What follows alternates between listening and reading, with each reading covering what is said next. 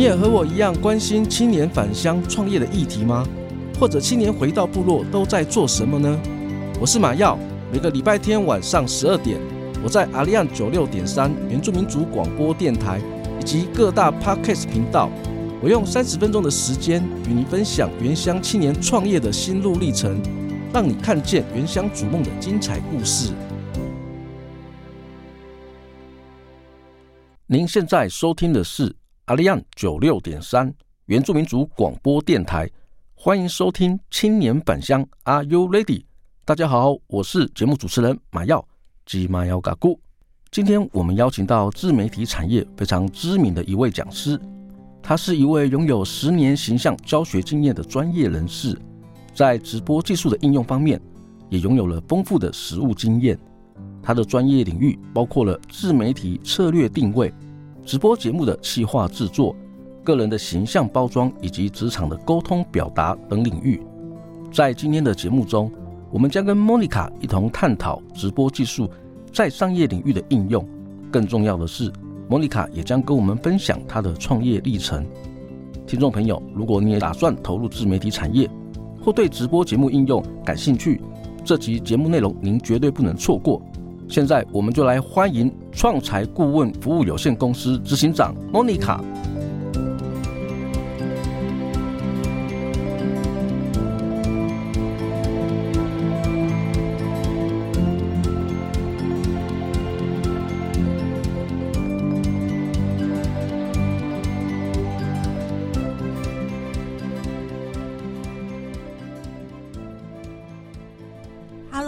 马耀好，各位听众朋友，大家好，我是莫妮卡。莫妮卡您好，很开心能够邀请您到我们的节目，能够邀请您呢，其实我蛮开心的。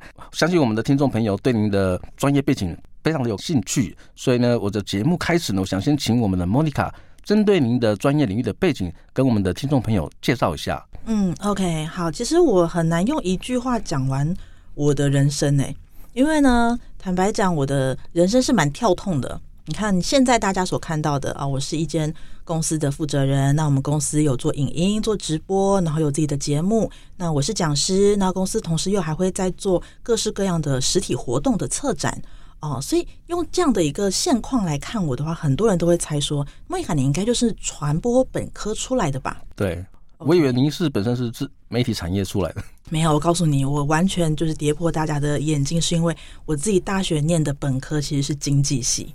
经济系，嗯，所以跟我们的自媒体这方面完全没有任何的关系。那其实跟马药也是一样，对，就是其实算蛮跳痛的。那我大学其实当时在念书的时候，我比较多的是用成绩来选科系哦，不是用自己的兴趣，嗯，啊，那还有包含了呃家家里长辈的期待啊，所以当时我念经济系的时候，我只能说用痛苦两个字啊，你知道各种数学，那我数学又很差，但我当时其实学到了一个概念，就是资源有限。欲望无穷，那你在有限的资源或者有限的时间之下，你如何把它发挥到最大效益？这个观念它影响我人生非常多。但是你现在问我当时在学校学了什么，我通通都还给我的老师了。呃，教授对不起。哦，想到那个求学经验啊，呃，我我之前我有访问一位来宾，他就跟我们分享说，当你要在学习的过程当中，或是你在就业之后啊，如果你不确定你的未来要做什么，嗯。他建议我们，他他给我们的一个方向了，就是说，先确定你不喜欢什么。没错，他知道他不喜欢坐在办公室，嗯嗯，他喜欢接触人群，对，所以他就尽量找有关于人群这方面的工作。对，刚好这个部分呢，跟马耀现在的状况也是很像。我想跟莫妮卡聊聊，就是您在创业之前，您自己本身的工作大概是做哪方面的？嗯，我毕业的时候，其实我大学就开始打工哦，各式各样你们想过的工作，卖场的啊，做销售的啊，什么路边。发传单啊，各式各样。那我当时呢，就发现说，哎，我很喜欢跟人接触。嗯，那世新其实有一个科系，除了是传播之外，另外一科叫做公共关系及广告学系。我觉得哇，这这个科技出来的学长姐都好厉害哦，做公关公司，然后办活动、办策划。所以我当时其实非常想往这个领域发展。可是我以前很笨，不知道说原来可以去旁听，可以去双主修或什么。可是就在心里埋下了一个小小的种子。那毕业之后，我先在学校做了半年的秘书，接着呢，我就有一个机会，我到广告公司上上班。当时就在当时的本土第一大入口网站哦，雅虎吗？另外一个 P P P 开 PC Home 啊，对了啊，PC Home 当时也是蛮热门的一个平台。没错没错，那时候讲说，我们先从广告业务助理开始，那我都会觉得说，先摸到边啊，因为我当时毕业节就是先把那个消去法嘛，我不要银行，不要寿险，不要跟数字有关的，不要当会计啊，那我要做什么嘞？嗯，不知道哎，好吧，那就这么有好有刚好有个机会，那我在做。广告业务助理的时候，就学到很多，在这个领域，我就等于是做中学，嗯，然后一边看啊，业务前辈们他们怎么做，所以后来我自己也做了网络广告业务，差不多将近呃七年到八年的时间。那在这个过程当中，我就发现哇，形象很重要啊，你能不能够展现你的专业，或者说当你跟你的竞争对手有同样专业的时候，你如何让顾客对你有好的印象，愿意把他的单交给你来服务？啊，所以呢，我就也开始去学习跟个人形象有关的一些技能啊。那后来我离开了广告业之后，其实有一段时间是在做美商的化妆品销售啊。那化妆品销售也是跟人有很多的接触，然后透过外在的形象打理，帮助女性啊调整她们的内在，然后让她的人生价值观变得更好。但我后来离开了这个产业以后，我就用 freelancer 的状态啊，好好的来。呃，过自己想过的生活，但是这个过程当中不是像刚才我所讲的这么样的顺遂，因为它其实当中会有很多的不确定性。嗯啊、呃，因为你就想，即便没有开公司，我光是用 freelancer 的状态，那就跟开公司没有什么太大的不一样。对，因为你是月月归零，嗯、呃，你没有固定的收入，你没有劳健保，所以当时我做的第一件事情就是先盘点，哦、呃，盘点自己身上有哪些功能。OK，我可以当讲师，那我可以做主持，我会有化妆的技术，我可以当新密啊，我可以做教学，我可以因为会化妆，我还可以去剧组里面当书画。好，那你把这么多的功能列下来之后，我就会去评估说，那哪一个工作对我来讲的这个效益会比较高一点啊？那同时你还要大量的去想办法接触到可能会给你工作的人哦，所以那段时间其实我觉得当 freelancer，现在很多人好向往哦。但我真的要跟大家分享啊，就是想清楚哦，而且生存这件事情还不是生活，是生存。因为你看，每天出门坐车要钱，吃饭要钱，哦，搭捷运要钱。那呢，就算你不出门好了，你自己的手机网络也要钱吧，对不对？哦，所以其实真的每天一张开，你就是被钱追着跑。所以我也想要透过这个节目呢，跟现在你可能正在思考要创业，还是想要出来当这个所谓的 freelancer 的朋友呢，先呼吁大家，你要出来不是不行，但是请先准备好你的生活预备金。莫妮卡，你这边的专业领域啊，像有跨足到广告行销，嗯，网络的媒体，以及像我们的个人形象包装，对，尤其是在二零一七年，你开办了有关于直播的实战班的公开课程，对，这个课程呢广受学员的好评，嗯，尤其是马耀也是您的学生之一，所以呢，我相信我们的听众朋友啊，对我们的直播，相信一定是非常的感兴趣，尤其是如何运用直播节目在我们的商业的应用上面。所以，我第一个问题啊，我想要请教您，就是，嗯、呃，直播一定要高颜值吗？或者是直播一定要好口才，我们才能做吗？嗯，好，你说直播一定要高颜值吗？嗯，我觉得不尽然啊，因为像大家所熟识的一些网红，他们其实都是很有个人特色，不见得一定要男的帅、女的美。那当然，在某些特定平台上，比如说。啊、一些原生性的 App，比如像浪浪 Life 啊，或者是一期这种，你要下载一个 App，上面它是走聊天陪伴哦、像这样子的平台，确实帅哥美女他比较吃香啊、呃，因为在上面会在上面啊、观看或者刷礼物的网友，他其实要的就是一种陪伴的感觉、恋爱的感觉。可是你今天回回过头来看一些我们也许常见的一些直播主，你说丢丢妹啊、或者现在在在里面的哦、连先生啊、或者是馆长。哦，凤梨他们在做的时候，其实不见得是帅哥美女，但是他们有个共同的特性，就是非常有个人特色。然后你说是不是一定要口才很好？其实不尽然，因为直播它是一个自媒体呈现的工具，所以你可以透过它来做节目，你可以唱歌，你可以卖东西，甚至是呢，在啊、呃、韩国有一个直播主，他每天就是读书八小时。读书八小时，对，他就是架在那儿，也没跟观众做互动，哦、让观众看着他读书，他在念书，看着他认真读书的样子。然后甚至还有呃一些直播主，就是因为疫情期间太无聊了，他就每天就开着直播，让观众看他吃饭、睡觉、睡觉。然后观众还会说：“你不躺回去，我就要退你的赞。你给我躺回去睡觉。”嗯哦，所以其实我觉得不需要去拘泥在你是不是一定要很帅啊、哦，或者是你要有很好的口条。那我们反倒是要想的是，你今天做直播的目的是什么？啊、有人做直播就是我想要被看见。OK，那我们就得去思考，你想要你的哪一个部分被看见？是你的专业被看见？如果是你的专业被看见的话，那你就得去思考说，我有什么专业呢？哦，拿马耀来讲，你是个呃广播的主持人，那你还有什么样的专业可以跟大家做分享？比方说，像听众朋友他可能没有接触过的，嗯，这部分也可以跟我们的听众朋友来分享。没错，所以你看，你可以说，我如果今天是希望我的专业被看见，那你就盘点一下嘛，你有什么样的专业是你有一些呃知识可以提供资讯，然后解决问题。那也许你不是希望自己的专业被看见，你是希望自己的呃兴趣长才的那一面被看见，而找到一些同好，那也可以的。像我，我可能很喜欢唱歌，我喜欢吃美食，那我就做直播来分享我所喜欢的事情。那还会有一种呢，就是他其实不在意他做什么内容，他只想要被看见。嗯哼，也是有一种人是这样子的。哦，可是，在这样的做做直播或做自媒体，就会有点可惜，是说，好，那当你被看见之后，然后呢？所以在前两年，很多人都会在聊所谓的自媒体变现，或者是自媒体的商业模式。所以，你今天在做直播之前，我很鼓励大家要先想清楚，你为什么要做直播。那这个直播它可以带给你或带给听众什么样的帮助？带给听众，我们就分两块：一种是你提供陪伴、提供娱乐，还是你是提供资讯、解决问题？那如果带给自己呢？嗯、透过被看见，你得到了一些成就感，还是透过这些知识分享，让你的专业被看见之后，有人能够邀请你去服务？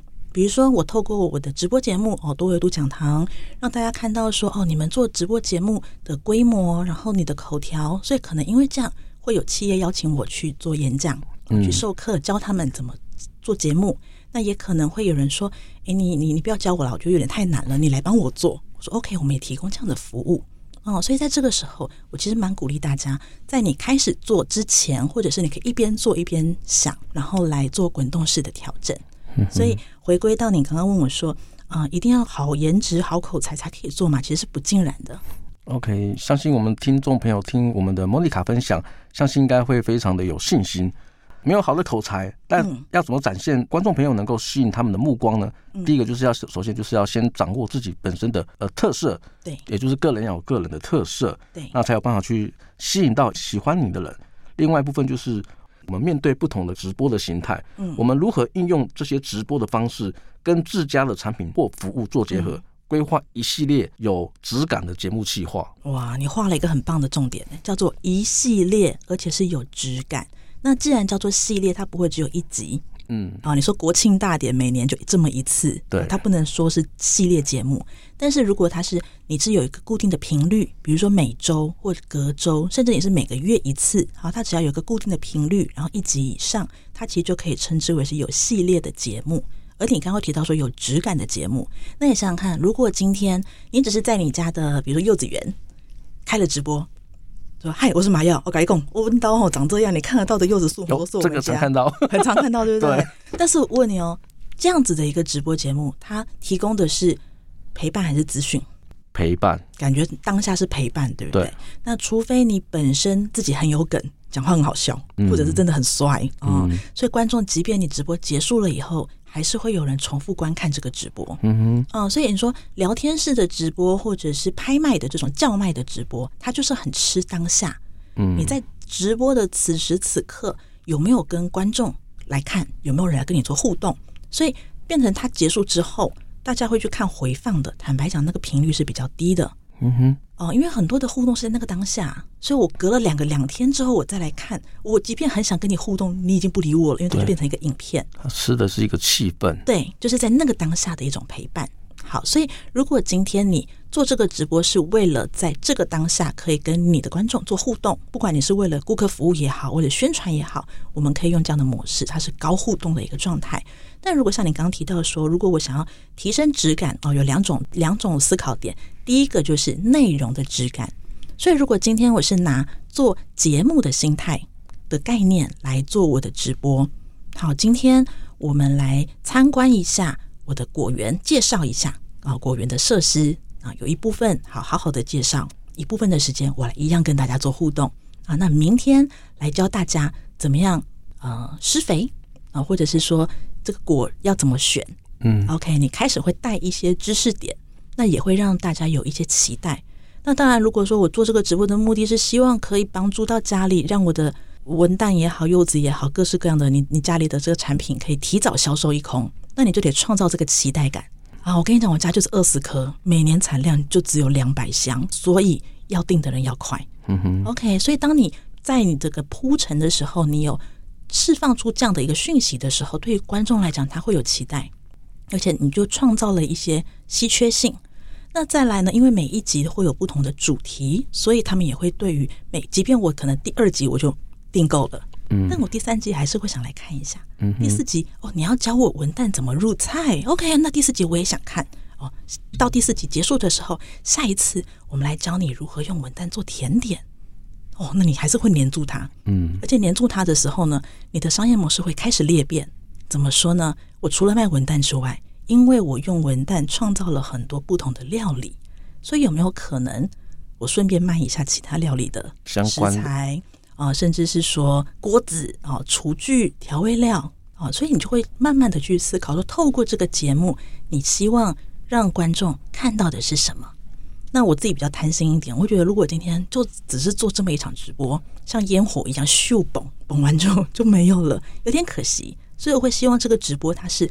秀上去之后，捧完了呢，它一样可以持续的在网络上被看见。所以我自己的节目多维度讲堂，哦、呃，过去这六年的时间就是用做节目的心态。但是呢，不要忘记直播的重点叫做互动。嗯，所以我们会设计有互动的桥段，但是会有内容的桥段。那这样的一个方式，我觉得对于呃，你是为了可能家里的生意或你自己创业来做的直播内容，它的好处是它就有被重复观看的可能性。甚至是像现在融媒体的时代，我们今天做了直播，那或许我可以再把重点做一些剪辑，然后就可以放在 YouTube 变影片。那又或者是 YouTube 变影片之后呢，现在 Podcast 也好流行哦。那我只把声音萃出来，然后呢再上架到 Podcast。那这样的好处就是我做一件事情，但是它会有不同的展现的样貌，而打到不同族群的人。嗯，有些人习惯在上班上下班时间通勤的时候听一点东西。诶，那你就可以在 Podcast 找那打到他啊。那有些人习惯挂在 YouTube 上，那你就可能可以透过 YouTube 的影片吸引到他哦、啊。所以在这个时候，我觉得把这样的观念带给大家，那或许也可以帮助到你们说未来自己创业啊，或者想要帮助到家里做一些宣传的时候，可以先用这样的一个思维来设计你后面的直播该怎么做。刚刚我们还有提到，就是有做一个长青的节目嘛，嗯，嗯，我相信做好一个长受欢迎的长青节目。坚持到底是非常重要的，就像莫妮卡也做了六年的这样一个节目，是非常的一个不得了，能够持续到做到现在。对，那我相信做一份事业也是同样的道理。所以我想要请问莫妮卡，就是当初啊是什么原因促使你创业？因为现在在经营我们的创财顾问公司，对，你在做这个决定的时候，最令你感到纠结的是什么？那你又是如何克服的？啊、哦，其实那时候开公司啊，只能说是一个误打误撞。因为当时我们要去接一个案子，然后这个案子必须用公司的名义去承接，不能用个人。所以我当时我就说，嗯，好吧，那就开公司吧。但是在那之前，其实我也有几次的创业经验。那这些创业经验，呃，都是以比较伤心的方式最后结束，就啊、不管是各种状况。可是前面的这些创业经验，它帮我总结了几个提醒。啊，第一件事情叫做呢，创业的这个人事管销必须要先精算。我的第一个创业就是开了一个家庭烘焙坊，嗯，然后我当时是不会去精算这些的，我以为我付出去的钱跟收进来的钱，只要收进来的比付出去的多，我就是赚钱。但我没有去算自己的什么时间啊，然后水电瓦斯啊，各式各样都没有算的，所以这第一次创业给我的教，给我的提醒。那第二次创业呢，是很多的好好几个朋友，那每个人都拿了一些资金出来。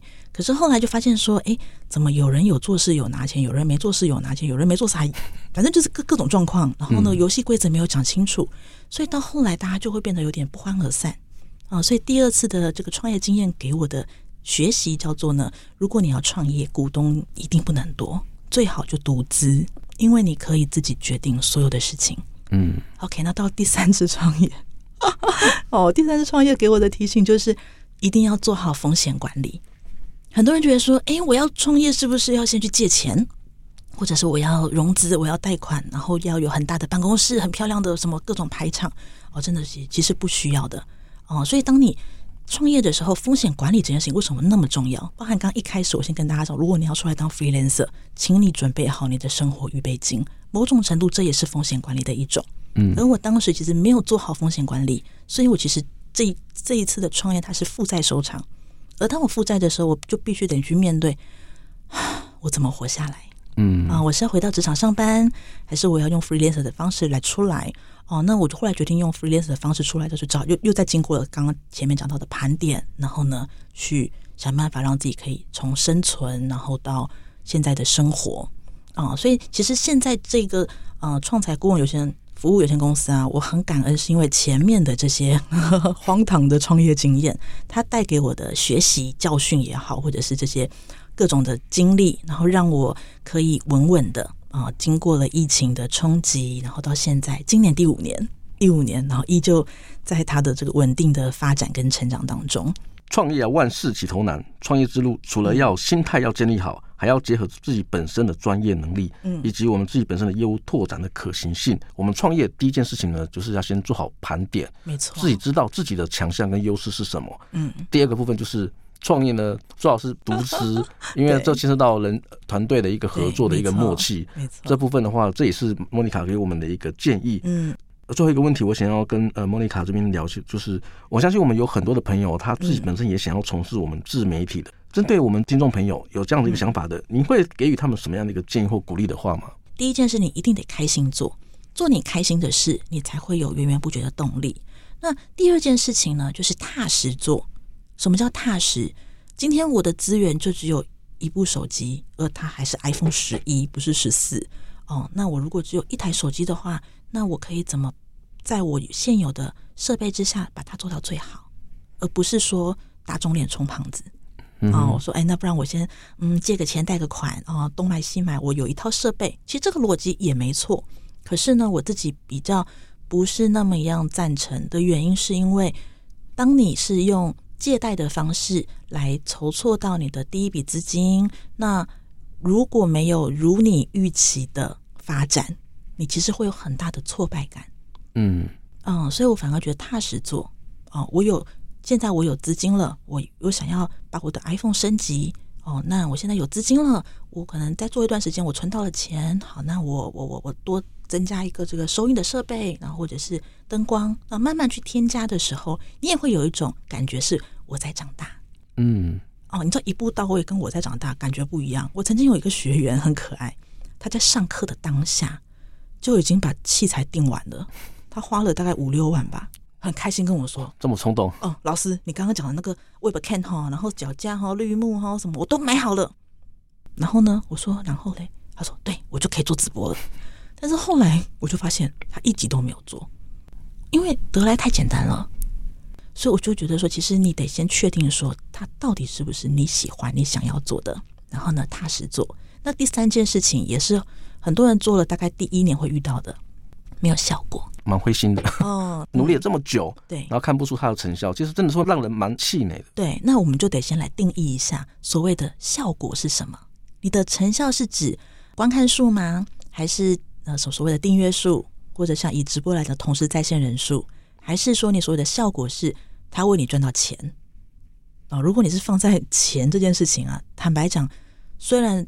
每我们很多人都会听到一句话，说什么自媒体是穷人的原子弹，你是可以透过它这个发扬光大的。但是呢，毕竟它不是百分之百一定会获利或成功。对对，所以等于是你得先思考清楚的是说，你对做这件事情的期待是什么？